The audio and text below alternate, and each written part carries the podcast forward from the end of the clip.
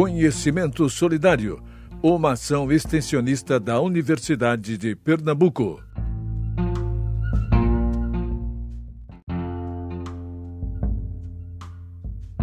Olá, meu nome é Rafael Costa e esse é um podcast feito por alunos de medicina da Universidade de Pernambuco.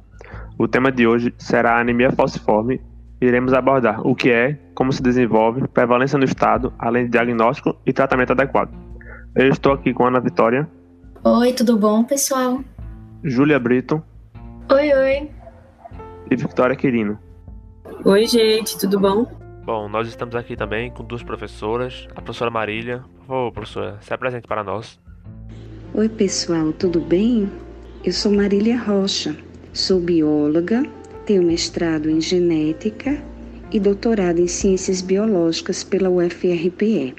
Atualmente, sou professora do ICB da Universidade de Pernambuco e atual coordenadora setorial de extensão e cultura.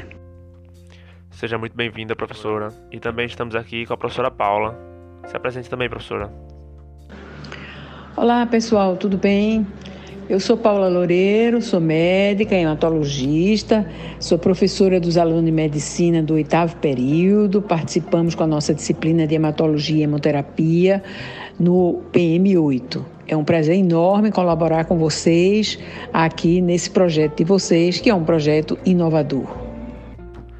Nós que agradecemos a sua presença aqui no nosso podcast.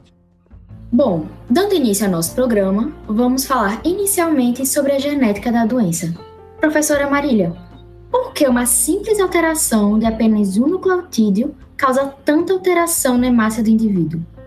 O nosso DNA tem todas as informações necessárias para formar o nosso organismo. Mas, às vezes, ocorrem substituições dos nucleotídeos ao longo da fita.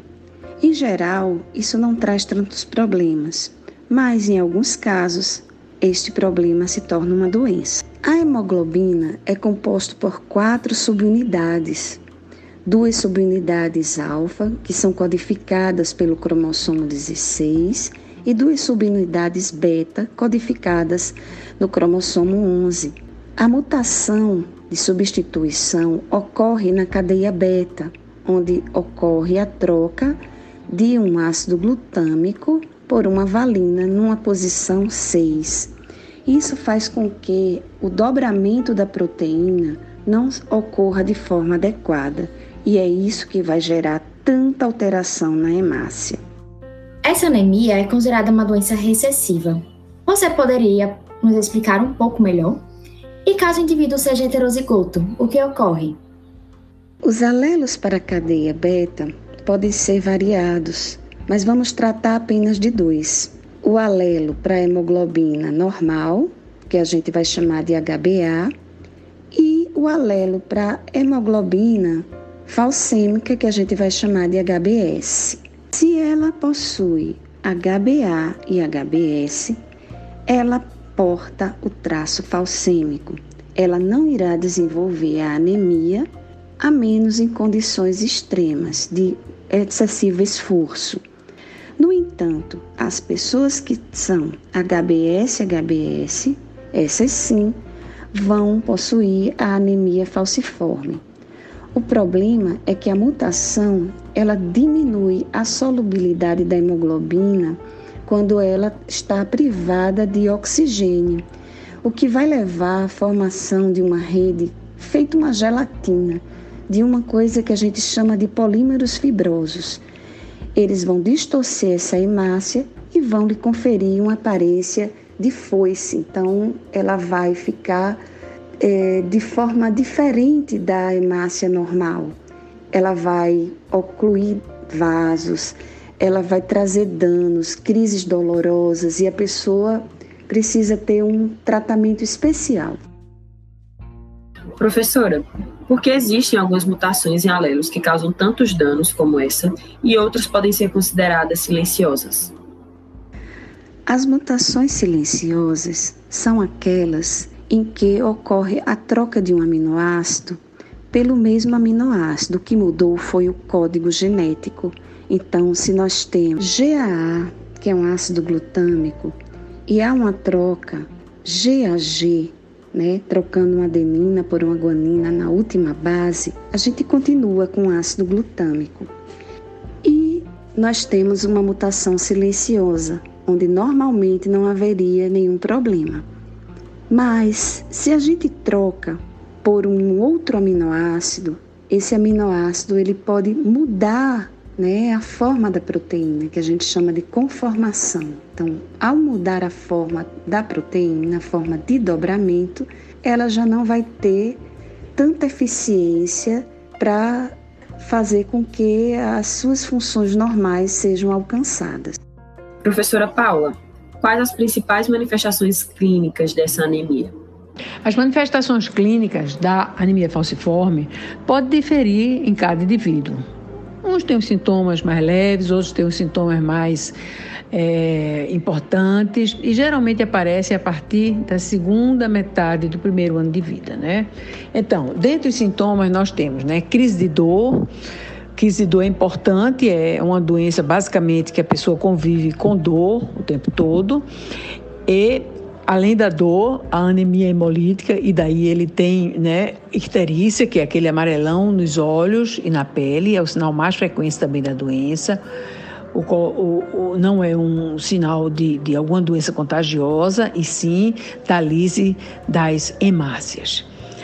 Além da icterícia, ele, logo ao nascer, pode ter uma coisa que chama o síndrome do pé e da mão, ou síndrome de mão e pé. Nas crianças pequenas, as crises de dor podem ocorrer em pequenos vasos sanguíneos e dar um, um edema, um inchaço nas mãos e no pé, provocando dor e vermelhidão no local.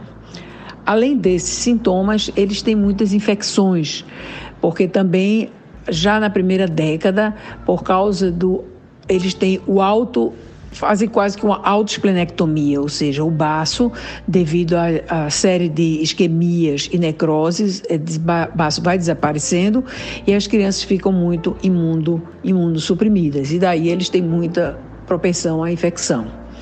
Na idade mais adulta, tem as úlceras de perna, que com frequência acometem né, próximo aos tornozelos e ocorrem mais a partir da adolescência.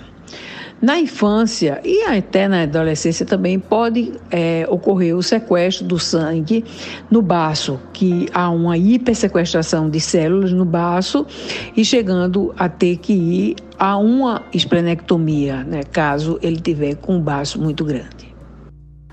São manifestações clínicas graves e decorrentes da falsização das hemácias, e essa falsização ocorre em casos de hipóxia, isto é, situações com baixo teor de oxigênio. Ô, professora Paula, por que essa falsização ocorre nessas situações específicas de hipóxia? Bem, é, a anemia falciforme, ela ocorre por causa de um defeito genético, né, onde existe a substituição da adenina por timina, codificando então uma valina ao invés de codificar um ácido glutâmico, numa posiçãozinha lá 6 da cadeia da beta-hemoglobina. Beta e aí gera a produção da hemoglobina S. Essa modificação estrutural gera inúmeros problemas né, e alterações nas propriedades fisicoquímicas da molécula. Uma delas é exatamente o processo de polimerização ou gelificação da hemoglobina S. Quando o oxigênio diminui, devido à presença da valina ali naquela posição 6, estabelece-se alguns contatos intermoleculares é, que na hemoglobina normal não acontece, só vai acontecer porque ali tem um elemento que não deveria estar, que é a valina. Essa polimerização ou gelificação, ela progride e a hemoglobina vão se adicionando e formando aquele, aquele polímero. Esses agregados né, ficam, se alinham meio assim, meio que paralelos, formando é, alguns géis de cristais, tá? Então, a feusização ocorre a partir dessa polimerização, sob condições de desoxigenação. Certo, mas tem alguma forma de evitar esses casos de hipóxia para evitar essas crises? E como evitar que os pacientes se exponham a essas crises?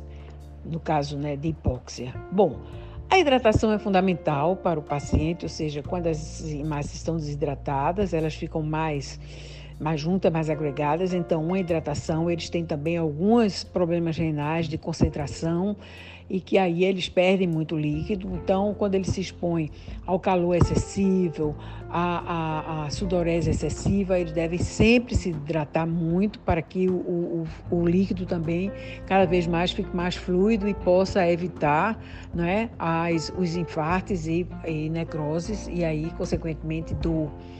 Outra coisa importante é que os pacientes devem evitar alturas onde tenha uma, uma diminuição da oxigenação. Então, alguns pacientes falciforme se descobriram falciforme quando subiram a uma montanha alta onde houve uma desoxigenação e dali ele teve uma crise falcêmica.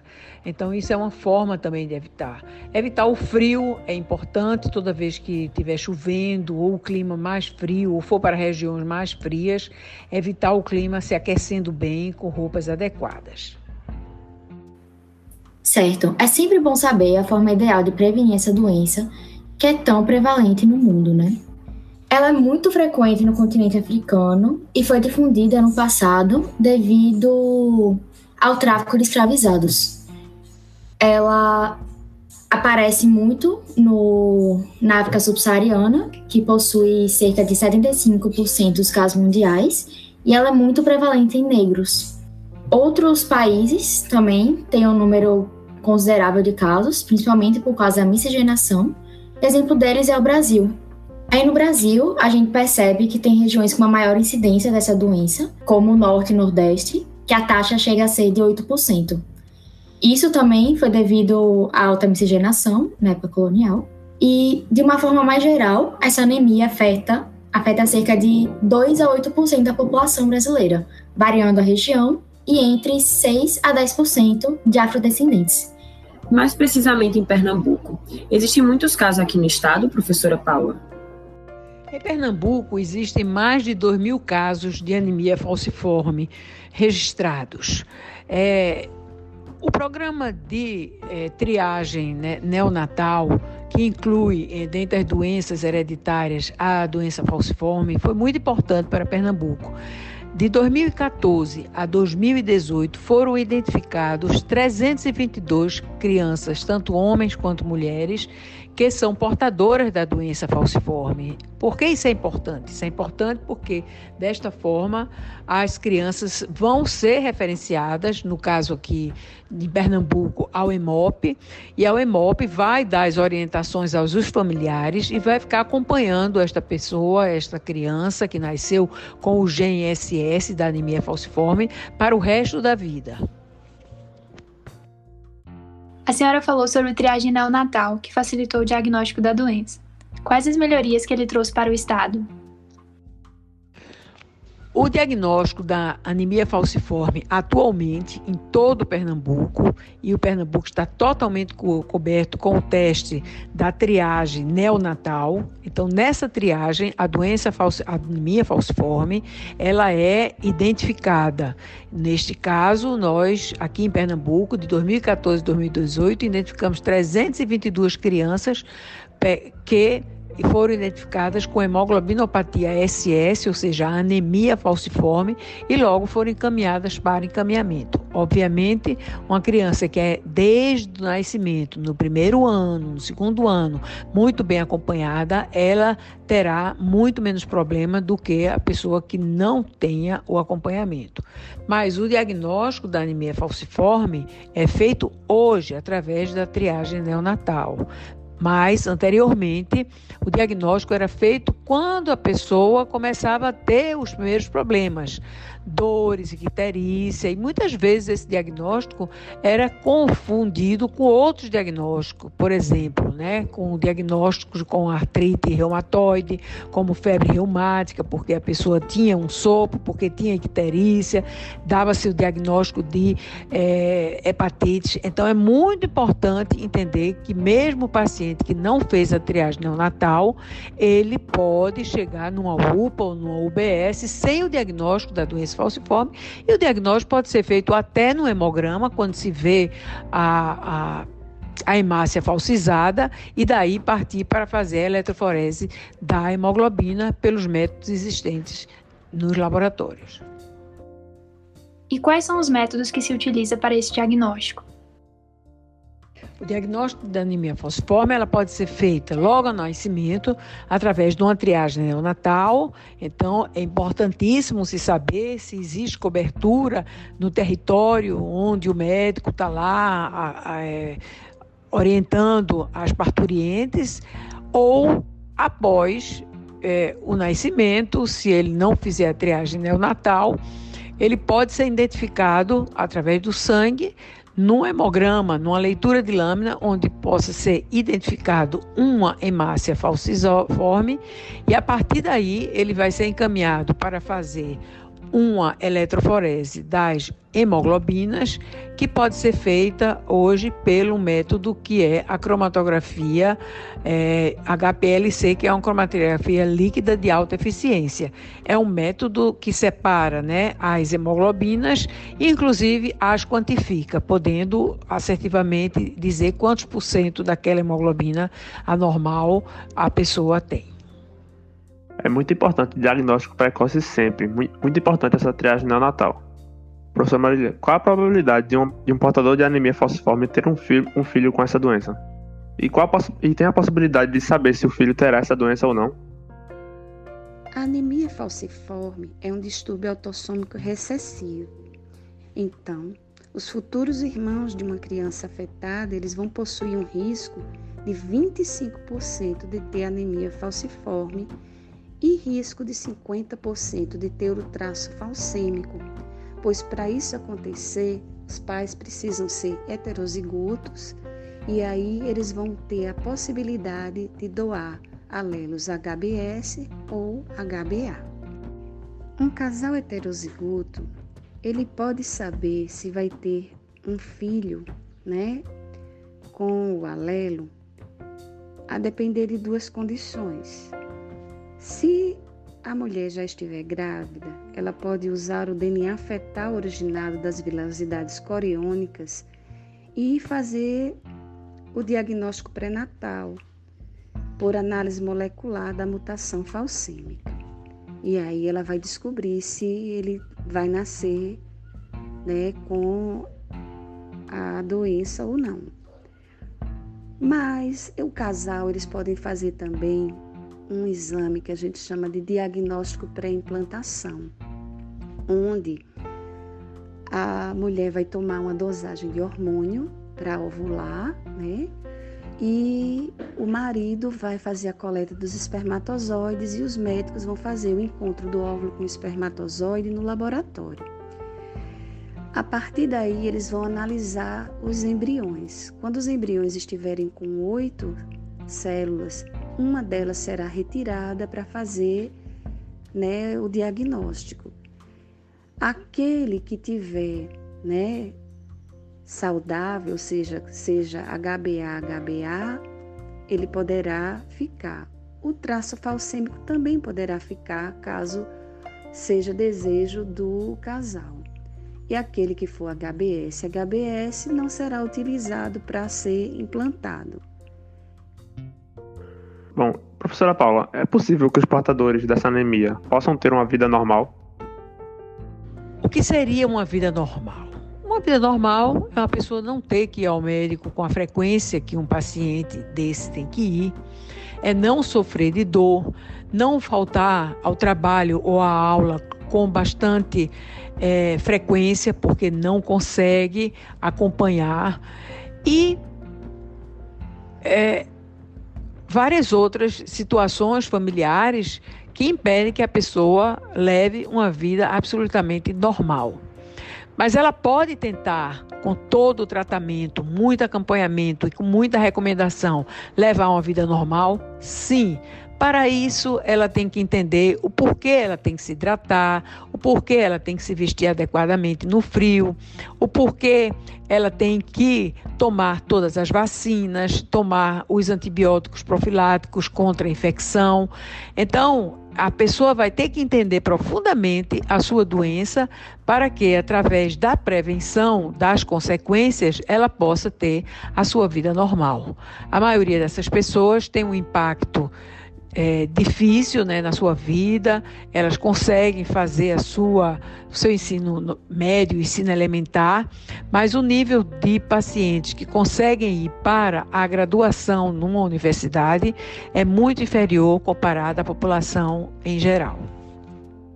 É importante a instrução desses pacientes para evitar os casos de crise, né? Bom, e falando do tratamento em si, como é que ele ocorre, professora Paula? Bom, e o tratamento? O tratamento são várias etapas. É Vamos supor uma pessoa que se identificou como anemia falciforme logo ao nascimento. Então, ela vai ter que ir a, a, ao médico no primeiro ano de vida, pelo menos três, quatro vezes, depois ela vai espaçando um pouco mais a sua frequência no médico, mas tem que ir com muita regularidade. Esses pacientes, logo, eles são cadastrados e a partir daí o tipo sanguíneo dele já é cadastrado e já é fenotipado, de forma que ele vai ter que ter um cuidado para o resto da vida dele com o tipo de sangue que ele vai tomar. Todo paciente que tem a doença falciforme, ele tem que entender qual o tipo sanguíneo dele e se ele já tomou alguma transfusão, saber se ele desenvolveu algum anticorpo.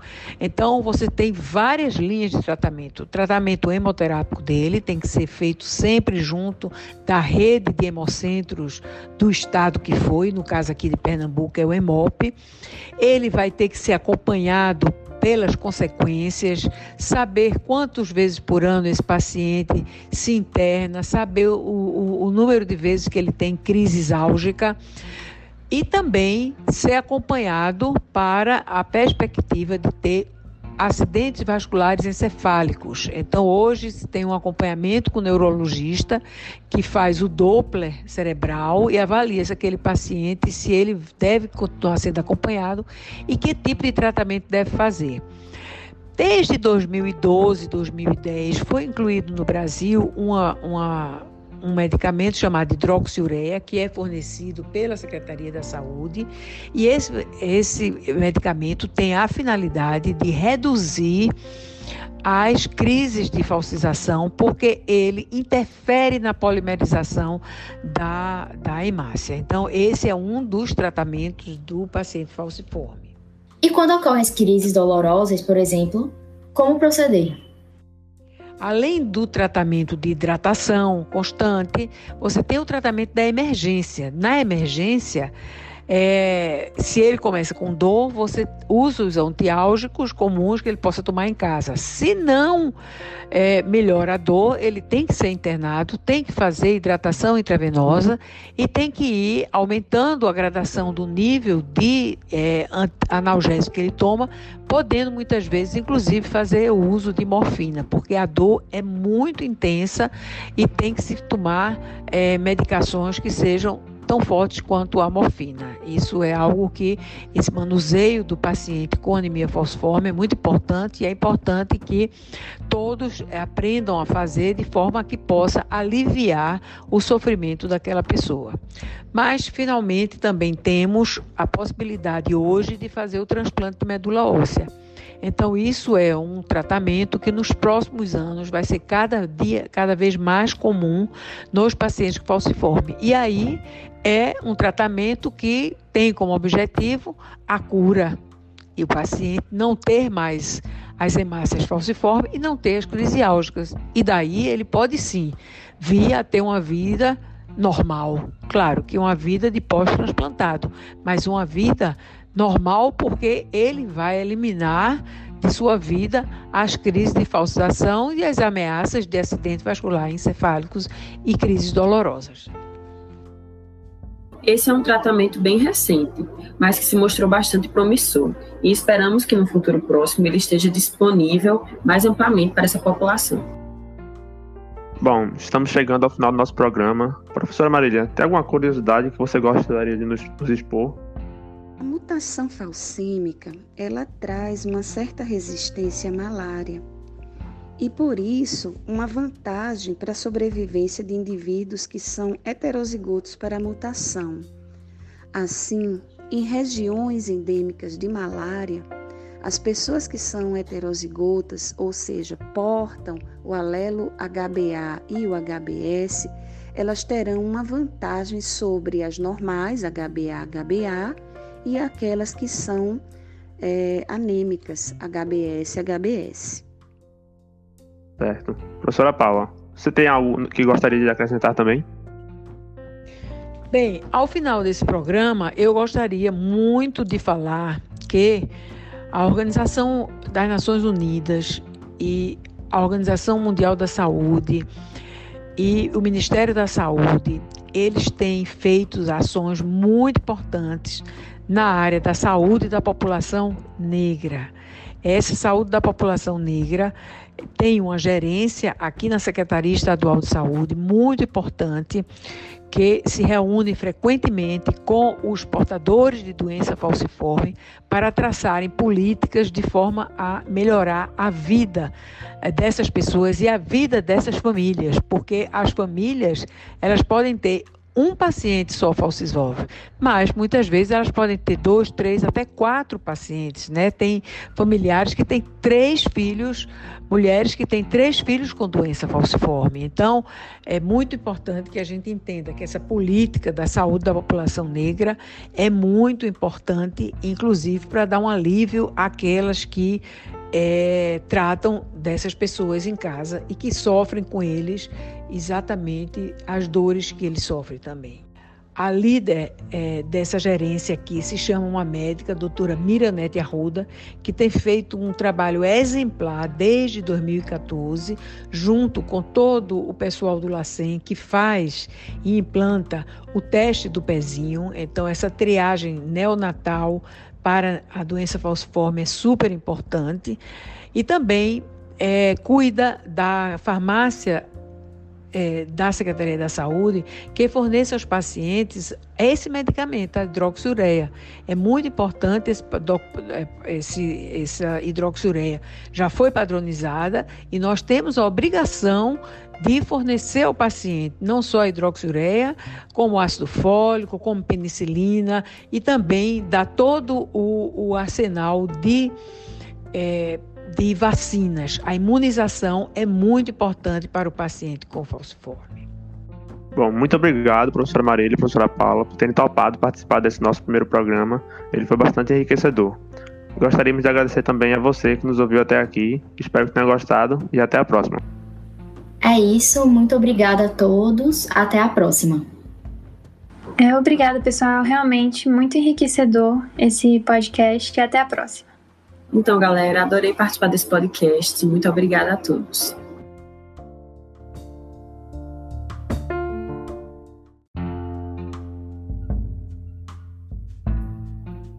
Os anfitriões de hoje foram Ana Vitória Hirt, Júlia Feitosa Brito, Rafael Costa e Victoria Pedoro. Tivemos como convidados as professoras da UPE, Marília Rocha e Paula Loureiro. Os editores foram Ana Carolina Santos, Beatriz Barbosa e Pedro Henrique Valério.